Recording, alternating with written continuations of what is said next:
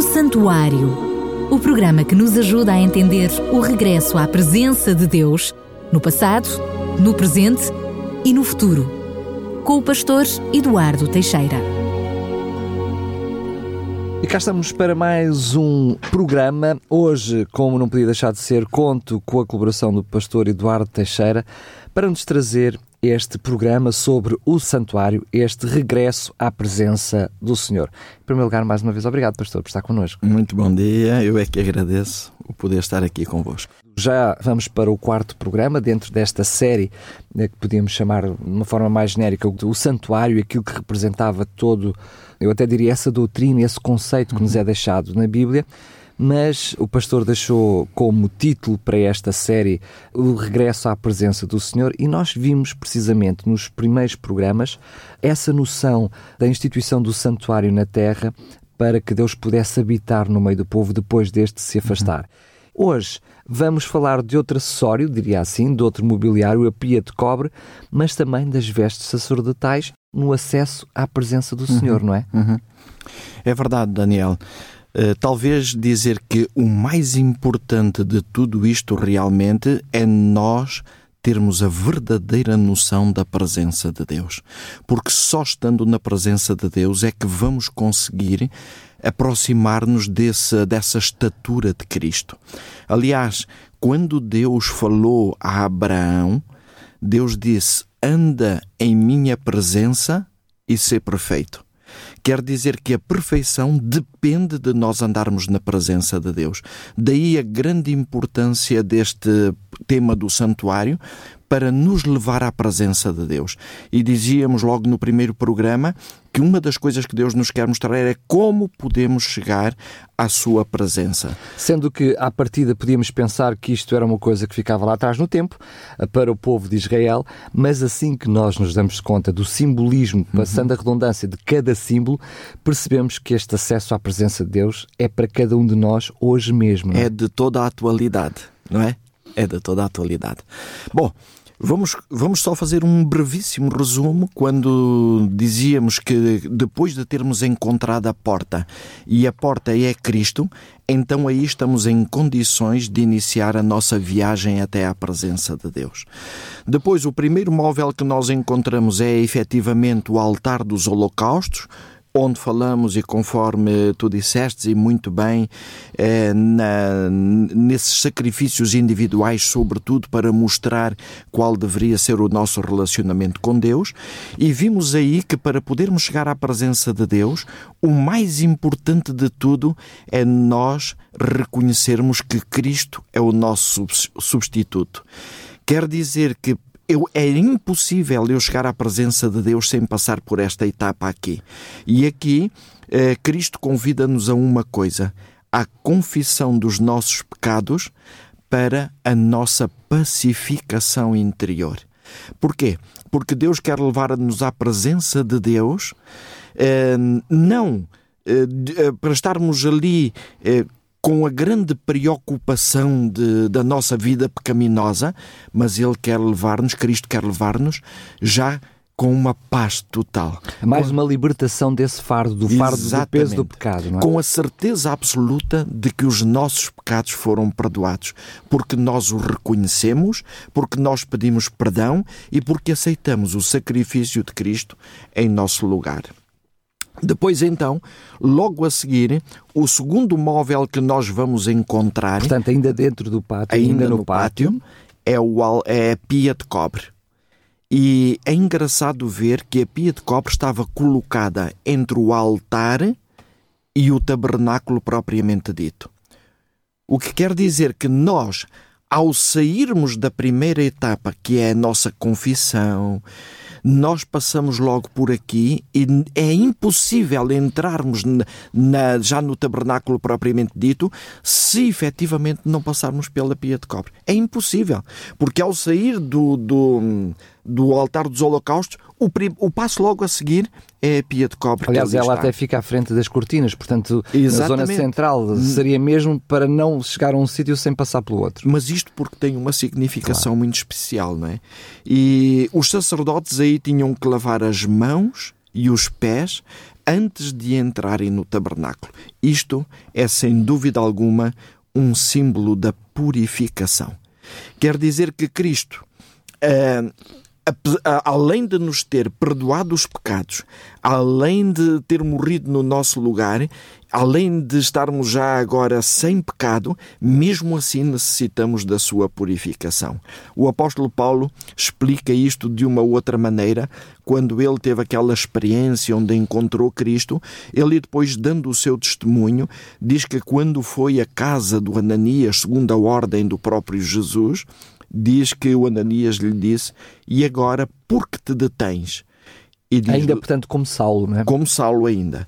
E diz: Levanta-te e batiza-te e lava os teus pecados, invocando o nome do Senhor. É muito interessante esta passagem, porque primeiro está-nos a dizer que uh, a pia de cobre tem este simbolismo, efetivamente, do batismo. É, porque é a lavagem dos nossos pecados. E, e, mas, mas diz aqui uma coisa muito interessante. Ele deveria fazer isso, o batizar-se, mas invocando o nome do Senhor que estava na experiência anterior do altar dos holocaustos. Ou seja, é por intermédio de Cristo que eu estou a lavar os meus pecados. Eu estou aqui a ser purificado pelo próprio Cristo. Eu não tinha uma outra solução para poder ser purificado. Tem de ser invocando efetivamente o nome do Senhor. E é muito, muito curioso que o apóstolo, o apóstolo Pedro, naquele grande discurso no dia de Pentecostes, quando ele faz toda uma apologia de Cristo, não é? Ele, a determinado momento, eh, quando as pessoas ouviram aquele discurso e depois de saberem que eles tinham crucificado a Cristo, então eles fizeram uma pergunta: E agora? Que faremos, pois, varões irmãos?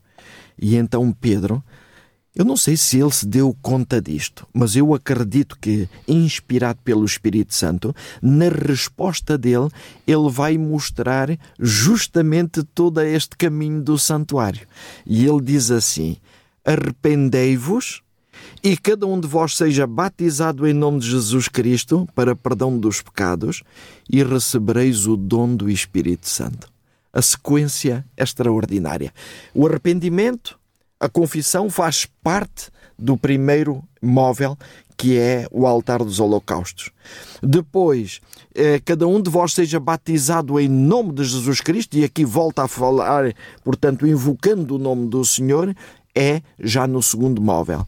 E é muito interessante que diz e recebereis o dom do Espírito Santo, porque o dom do Espírito Santo já é já está a fase dentro. seguinte, que estamos já lá dentro de, do, do lugar santo, no lugar santo. Muito bem. Sendo que hum, há aqui um pormenor que muitas vezes hum, traz alguma questão, alguma confusão, sobretudo para quem não estuda esses assuntos. Hum, enquanto no, nesse primeiro mobiliário, chamamos-lhe assim, no primeiro móvel, tinham acesso Portanto, todas as pessoas, é, e até deveriam ter, no, no, sentido de remissão dos seus próprios pecados, eram obrigadas a envolver-se envolver pessoalmente no próprio sacrifício do animal. Mas quando estamos a falar da questão de chegar à pia de cobre, já não é bem assim. Uhum. Não é? Ou seja, quem chega era à pia de cobre era sacerdote barra sumo sacerdote quando, quando ia oficiar. Essa noção também de que uh, Jesus também tem esse papel na nossa vida, não é? Ou seja, é verdade que todos nós precisamos de ser passar pelas águas do batismo, uhum.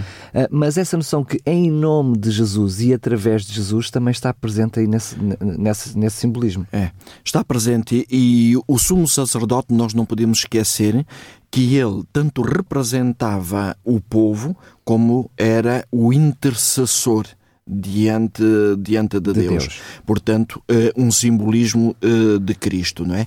Na primeira fase era absolutamente necessário que o pecador tivesse uma intervenção direta.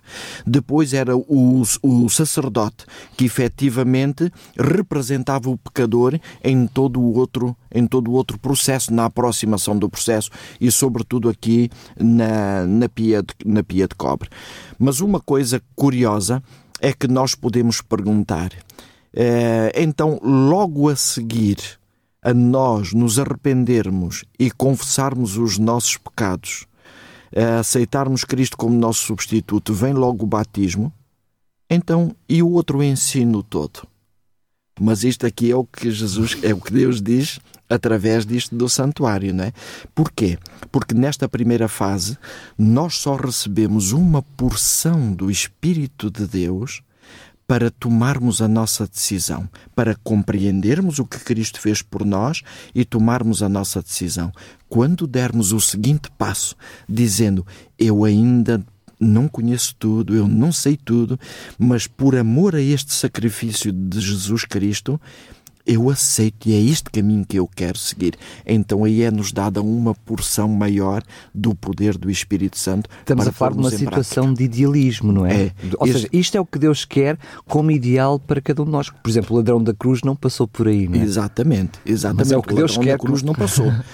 o ladrão da cruz não passou nem por aqui, nem por toda a outra fase, é, que já vem dentro do próprio... Mas ele também não tinha oportunidade de o fazer, mas não nós tinha. aqui temos. É? Nós temos, é verdade.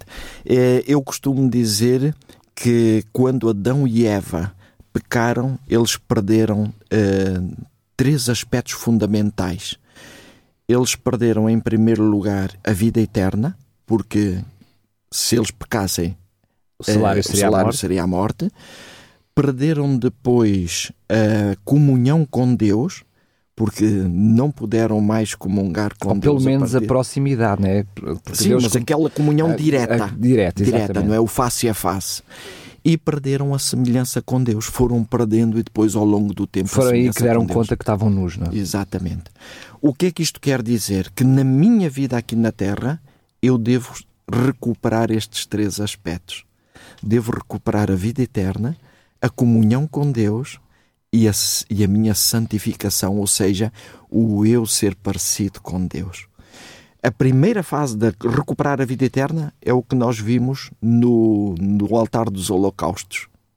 Depois, a comunhão com Deus é o que nós vamos ver, não neste programa de hoje, mas no, no da próxima semana.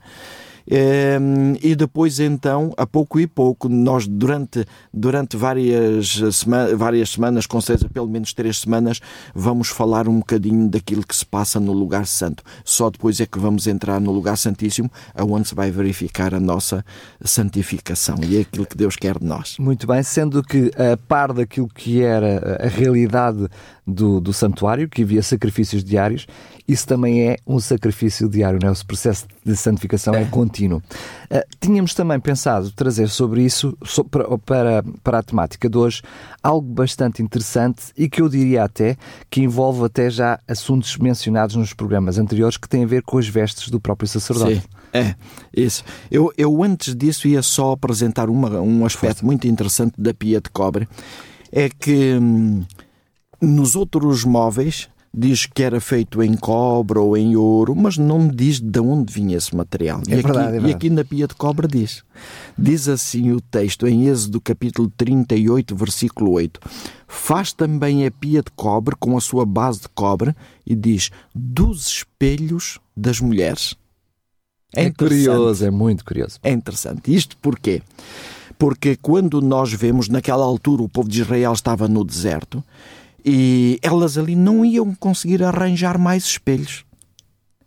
E o facto delas darem os espelhos, porque a mulher, efetivamente, eh, e agora com certeza para para a honra das mulheres que com certeza nos escutam neste momento, alguém costuma dizer que é a obra-prima da criação de Deus, não é? Mas as mulheres, elas têm que se apresentar sempre eh, belas para os seus eh, esposos, para os seus amados, não é? E elas agora, sem espelhos, o que é que elas iriam fazer? Os espelhos fazer? eram precisamente as, as, as chapas de chapas cobre polidas, de cobre. não é? Isso.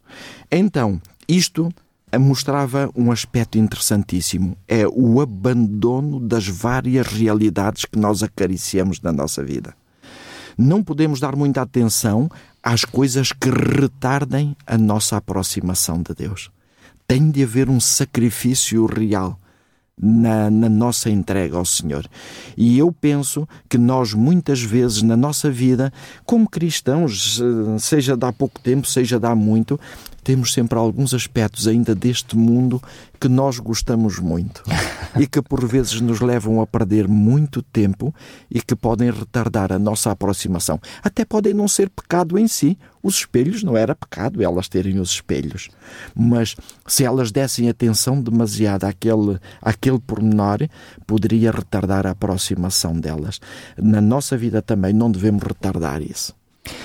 Ainda dentro desse assunto, eh, uma, uma das coisas também, uma análise que podemos fazer é que os espelhos servem para nós vermos eh, o como estamos bonitos ou como Sim. estamos sujos, não é? Serve uhum. para as duas coisas. Mas na realidade, quando Deus nos purifica, purifica-nos na totalidade, não é?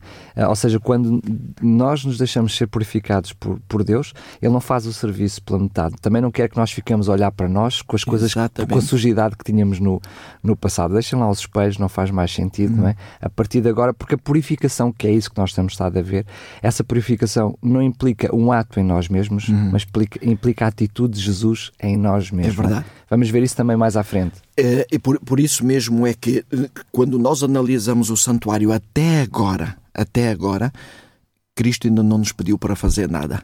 É eu quero ser o teu substituto, eu quero purificar-te para tu poderes entrar limpo na presença de Deus.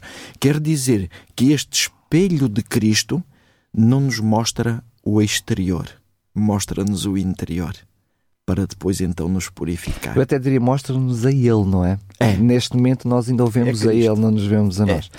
Muito bem, passamos então às vestes. às vestes sacerdotais. É muito engraçado que Deus preocupa-se também com esta situação. em Êxodo capítulo 28 e no versículo 12, tem este texto que diz: Farás vestidos santos a Arão, teu irmão, e agora diz: para marcar a sua dignidade e o seu bom parecer. Quer dizer que Deus está interessado no nosso bom parecer.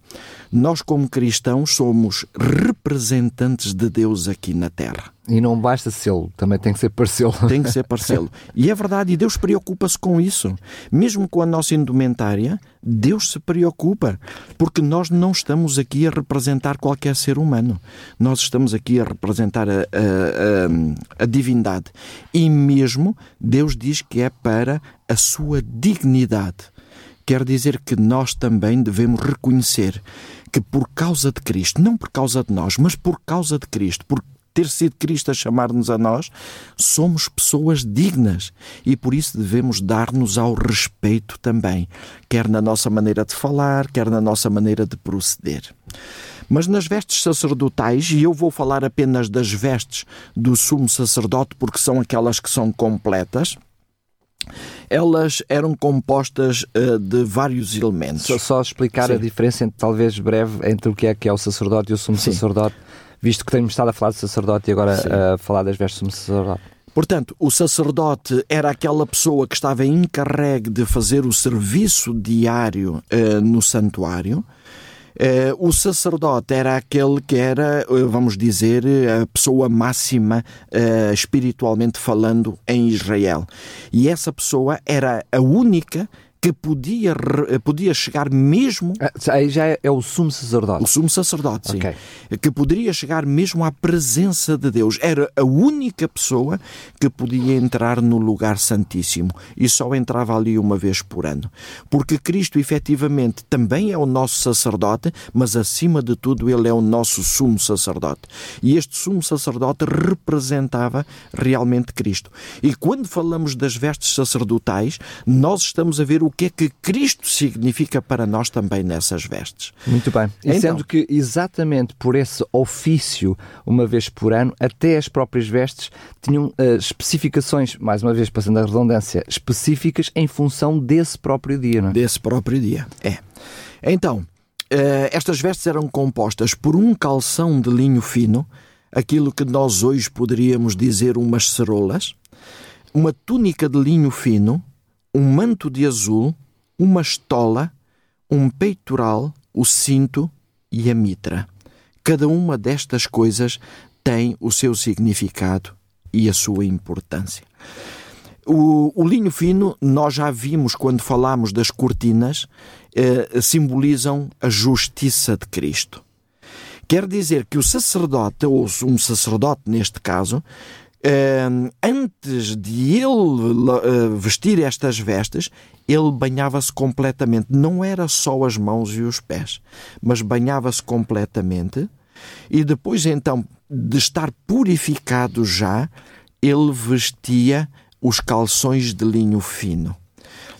Isto mostra uma, algo de muito interessante nesta, nesta nossa caminhada para a presença de Deus.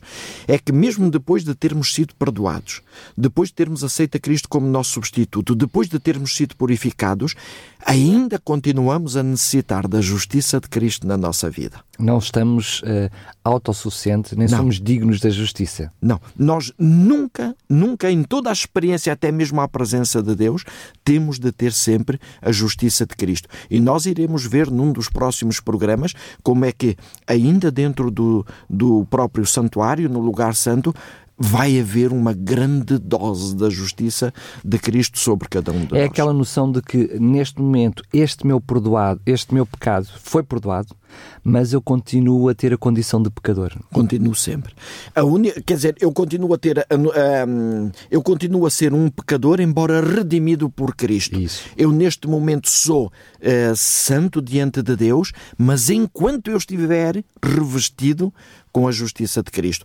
Depois desse calção de linho fino, ele então vestia o manto de, de linho fino, que nesse manto de linho fino a única coisa que ficava de fora eram as suas mãos e os seus pés. Quer dizer, tudo mais estava coberto pela justiça de Cristo. Mas depois é interessante que vinha um manto de azul. Mas este manto de azul tinha uma particularidade. Ele não cobria todo o manto de linho fino. Ele cobria apenas uma parte, que seria um pouco o seu tronco e as suas coxas. Isto porquê? Porque este manto de, de azul eh, ele tinha um significado especial, era a nossa obediência, era o símbolo da nossa obediência a Deus. A palavra obediência hoje pode ter uma conotação um pouco negativa, porque quando eu digo eu tenho que obedecer, é uma imposição. Aqui não era bem aquilo que se tratava, mas era um símbolo da nossa lealdade. Fidelidade. É? Fidelidade a Deus. Isso. Eu querer ser leal a Deus, mas por decisão própria, por vontade minha. Deus tem sido tão maravilhoso comigo que eu quero ser leal. Mas, como nós sabemos na nossa experiência humana, nem sempre conseguimos ser leais a Deus. Ou eu diria mesmo, sempre não conseguimos ser sempre leais a Cristo. É. é todos os dias. Todos os dias nós falhamos nisto ou naquilo, basta uma palavra mais irada, basta uma atitude menos digna. Um pensamento acalentado. Pensamento acalentado. Eh, estamos sempre a falhar. E então aquilo que Deus nos quer mostrar, ao este manto não cobrir totalmente eh, o manto de linho fino, era dizer assim: Eu espero a tua lealdade, mas olha, se não conseguires, não te esqueças que a minha justiça pode tapar essa tua deslealdade, desde que tu o reconheças. Muito bem. Sendo que muitas vezes, e hoje mais do que nunca, uh, para a atualidade cristã, esse simbolismo também é terrivelmente importante, porque muitas vezes temos a noção de que uh, a graça de Deus, não é? A graça de Deus nos basta. Uh, e que cumprir a sua lei, fazer a sua vontade, já não é muito importante porque eu até já reconheço que não vou ser capaz. Então porquê ter que a cumprir? Mas aí mostra claramente que eu continuo a ter a justiça, coberto pela justiça de Deus, a sua graça, não a minha justiça, mas a justiça de Deus, mas mesmo assim ele espera em mim lealdade para cumprir a sua vontade. É verdade. Nós, um pouco mais à frente, vamos entrar nesse detalhe, ainda especificando um pouco mais. Mas depois, ainda sobre este manto de azul, havia um outro, mais curto ainda, eh, porque todos eles tinham que estar notados eh, quando o sumo sacerdote aparecesse com as suas vestes, e esse, é, esse manto agora era chamada estola. E esta estola eh, tem a particularidade de ser tecida com vários fios. Eram fios de ouro, de azul, púrpura, carmesim e linho fino. Quer dizer que aqui existe uma sequência muito grande. O ouro, eh, nós sempre temos ouvido dizer que é o símbolo da fé. Eh, o azul é a tal obediência, é a tal lealdade para com Deus. Mas a púrpura era o símbolo da realeza. Quer dizer que essa força para sermos leais a Deus vai nos ser dada também pelo próprio Criador. É Ele que nos vai dar a força. Mas se por acaso nós não conseguirmos na totalidade, tem o carmesim lembrando-nos que é o sacrifício de Cristo que foi feito por nós e depois a tal, uh, o tal linho fino simbolizando a justiça de Cristo. Em todos os momentos dessa veste sacerdotal, nós vamos ver todos estes elementos juntos para nos dar a garantia de que realmente podemos uh, ir com confiança à presença de Deus, porque é Cristo que nos vai levar ali. E eu devo ter essa fé bem patenteada na minha vida. Mas olhando só para aqui, é? imaginemos que uh, uh, sabemos que não é aqui que termina as vestes de, de, do sumo sacerdote, mas se olhássemos só para aqui, nós dizemos Bem, eu acho que já não falta muito, não é? Ou, ou, falta muito pouco. Mas a verdade é que Deus é tão maravilhoso que não deixou nada ao caso. E realmente ainda falta, porque ainda há mais simbolismos. Há mais simbolismos aqui na veste sacerdotal. Temos uh, depois aquilo que a Bíblia chama das ombreiras. O que é que eram as ombreiras? É que este, esta estola era composta por duas partes, enquanto nas outras era uh, um elemento uh, único Aqui não eram duas partes, a parte da frente e a parte de trás. E elas eram ligadas justamente por estas ombreiras, que eram eh, feitas de cordas destes mesmo, deste mesmo tecido. Portanto, do ouro, do azul, da púrpura, do carmesim e do linho fino. E isto mostra o quê? Que Deus nos quer ligar, conforme diz o profeta, com cordas de amor. Estas, estas ombreiras representam esse, esse, amor com que Deus nos quer ligar eh, também a nós. Mas sobre estas ombreiras, depois havia duas pedras preciosas. E aqui nestas pedras preciosas havia estavam gravados os nomes das doze tribos de Israel, seis em cada pedra. O que é que isto uh, significa para nós hoje? É que Cristo quando nos leva à presença do Pai, Ele quer levar também as nossas cargas. E isto porquê? O próprio Jesus disse: Vinde a mim todos os que estáis cansados e oprimidos, e eu vos aliviarei. Isto mostra uma coisa clara: é que Jesus nos quer dizer que Ele conhece os nossos fardos, que Ele conhece as nossas lutas e que nós sozinhos não podemos suportar essas lutas. Portanto, não somos nós que as devemos carregar, mas é Cristo que as deve carregar. É Cristo que as leva à presença de Deus. Não devemos ser nós. Lembro-me de um dia o pastor Jorge Duarte contar-me eh, uma pequena experiência que ele viveu quando ele era, na altura, diretor dos Tições e iam para um acampamento e ele levava a sua mochila pequenina uma mochila levezinha, enquanto que os pais carregavam as mochilas dos filhos com medo que eles fossem passar fome e algumas outras necessidades. E o pastor Jorge Duarte diz que viu lá uma criancinha ainda pequenina, mas que a mochila, a mochila era quase maior do que ele. E ele via-se aflito para levar aquela mochila, mas o pastor Jorge Duarte deixou ele experimentar o que era aquilo. E a determinado momento, o pastor Jorge Duarte virou-se para ele e disse: Olha a minha mochila é mais pequenina, é mais leve que a tua. Tu não te importas que eu leve antes a tua, que eu tenho mais força do que tu?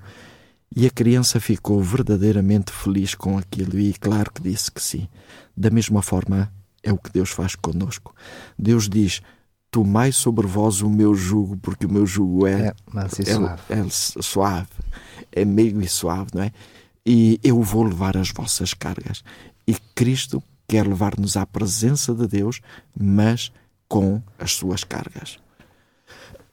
Outra, outra, outra análise que também podemos tirar daí é que hum, o facto de serem duas partes e estarem unidas, uh, o que significa que também nós, como igreja, é mais fácil suportarmos os nossos fardos, as nossas dificuldades, os nossos desafios, se o fizermos em conjunto como comunidade, não é? Claro que por isso é que Deus diz que Ele é a cabeça de toda a igreja, é. de toda a estrutura. Mas a noção de que, como povo de Deus, eh, essa unidade de como povo fica mais fácil. A vida do cristão é mais fácil. É. Eh, embora haja aqui um elemento que nós também já vimos quando falamos no pátio que é o facto de é verdade que nós devemos estar ligados uns aos outros, mas essa ligação só será verdadeiramente frutífera se, te, se estiver ligada. Se for Jesus a ligar todas Jesus a ligar-nos a nós. Claro. Mesmo eh, quando nós falamos das colunas que representavam a cada cristão, não é? Eh, essas colunas só era possível estarem no templo de Deus se estivessem ligadas pela cortina que é a justiça de Cristo. Se eu não estiver ligado pela justiça de Cristo, então a minha união com o meu irmão vai servir mais para eu ver os erros dele e não para eu estar ligado a ele através de Cristo. Mas essa é uma experiência é, muito interessante que nós devemos ter em comunidade também.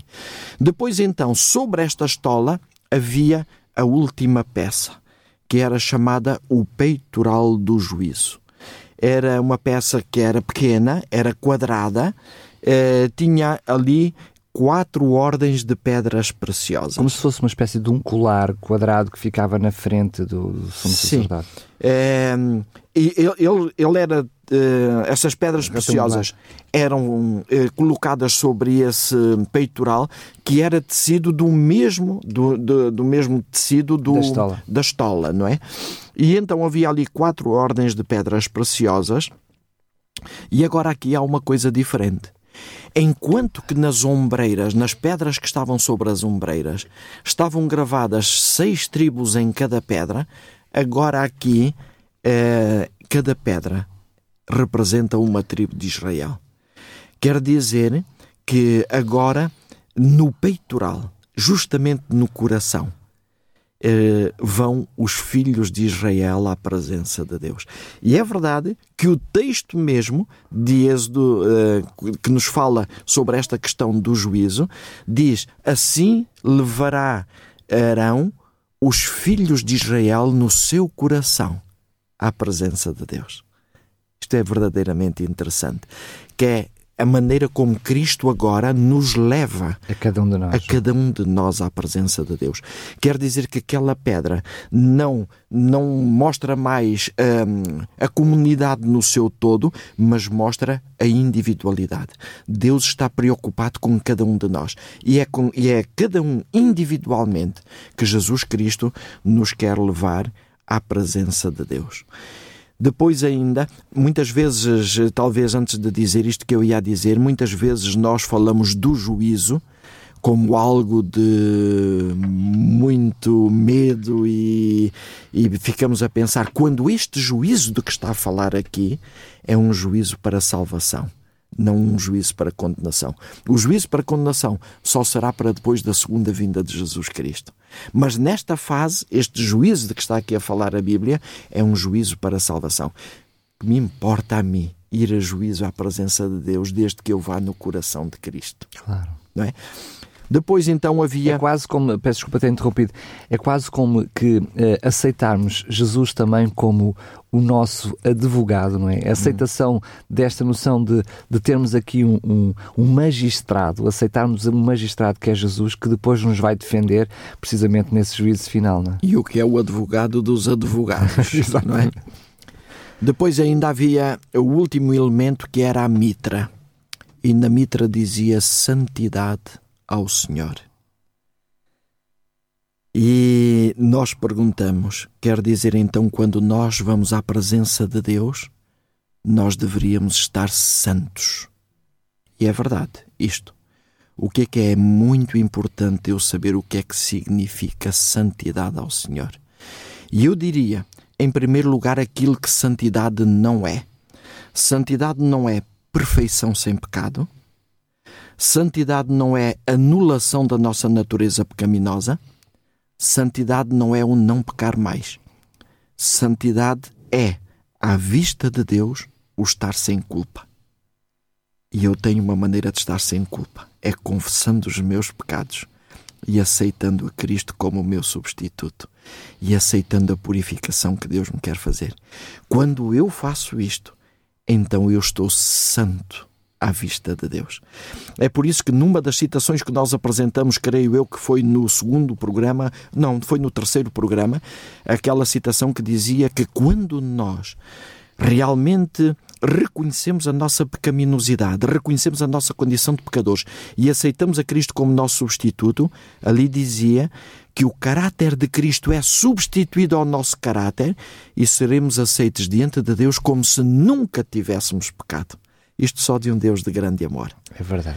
É por isso que nessa altura estamos sem culpa, então estamos santos diante de Deus. Mas, ó pastor, apesar de eu compreender a noção de, de, de dizer estar santo, nessa noção de que uh, uh, nós continuamos a ser pecadores, ou seja, continuamos a manter a condição de pecador, temos é, temos é ao mesmo tempo o manto da justiça e aceitamos a salvação de Jesus, se percebemos que essa aceitação não é um momento único, porque eu continuo, como vimos também, a pecar no meu dia a dia, eu poderia dizer que é mais a noção, em vez de estar santo, a condição de estar santo, ser santo, numa noção de continuidade. Não é? eu, eu preciso, dia a dia, eu diria hora a hora, minuto a minuto, de reconhecer essa substituição de Jesus Cristo em favor é. dos meus pecados. É? Enquanto eu fizer isto na minha vida, então eu permaneço nesse estado Exato. de santidade.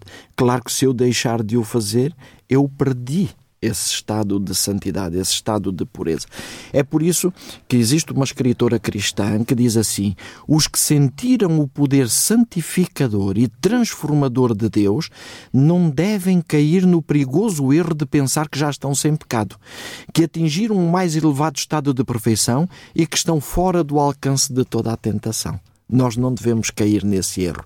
Mas ela continua a dizer: estando cientes de suas próprias imperfeições, procuram tornar-se mais semelhantes a Cristo e viver de acordo com os princípios da sua santa lei. Porquê?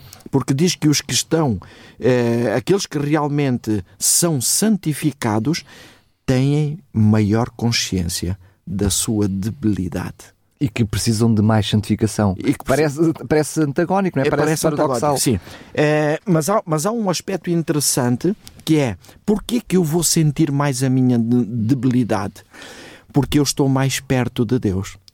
Eu, se estiver uh, a uma certa distância e eu perguntar-te a ti, Daniel, se tu vês alguma mancha na minha gravata, daí dessa distância eu confirmo, capaz de confirmo ver. que não vejo, confirmo. mas se tu chegasses mais perto, já eras capaz de dizer: olha, mas afinal há aqui uma coisinha, quase que não se percebe, mas existe. E se pusermos uma lupa, então, vamos ver as manchas todas que há. Quer dizer que quanto mais perto eu estou de Deus, mais eu vou ver aquelas coisinhas pequeninas. Não em Deus, mas em mim, não é? Em mim, que eu não via antigamente. Eu gosto daquela noção de que Jesus é a luz, não é? E que nós estando longe da luz, não conseguimos olhar para nós mesmos e à medida que nos vamos aproximando da fonte de luz, conseguimos ver então o quão sujos nós estamos, não é? É verdade, noção. sim. Quer dizer que este contínuo senso de ineficiência conduzirá a uma tão completa dependência de Deus que então o Espírito de Deus vai ser exemplificado em cada um de nós. Isto era o que nos falava a veste sacerdotal. Uh, por isso mesmo, nós agora poderíamos uh, terminar um pouco com a nossa oração, esta, esta, pequena, esta pequena parte já da, destas vestes sacerdotais. E eu diria nesta oração: Muito obrigado, bom Deus, por me aliviares dos meus fardos. Obrigado pela segurança de ir à presença do Pai no teu coração perante, perante a grande, grandiosidade do teu amor, reconheço a minha pequenez, mas também entendo o teu chamado. Apesar de saber que sou fraco e miserável, quero aceitar o desafio de ir à tua presença no coração de Jesus. Muito bem, quero agradecer mais uma vez ao pastor por este assunto. É tão curioso, não é? Quando nem não conseguiríamos imaginar uh, a riqueza que era uh, todos estes simbolismos, não só para o povo de Israel, mas sobretudo para, o nosso, para, nós, para, para nós hoje.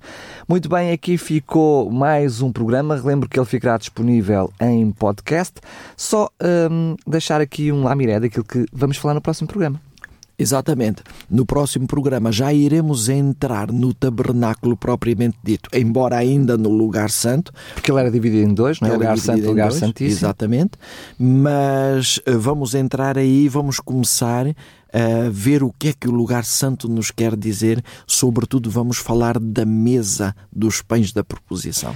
É um sítio, ou diria, é o local onde nós vamos encontrar mais mobiliário, o que significa que também nos vai arrastar certamente por mais alguns por mais programas. Tempo, Muito bem, agora sim quero despedi-lo, agradecer mais uma vez a sua presença desse lado, lembrar mais uma vez que este programa está disponível em podcast em radiorcs.pt, pode fazer o download, pode ouvir, enfim, e não perder os três programas anteriores, que também já pode encontrar. Um abraço e até já. O Santuário o programa que nos ajuda a entender o regresso à presença de Deus no passado, no presente e no futuro. Com o pastor Eduardo Teixeira.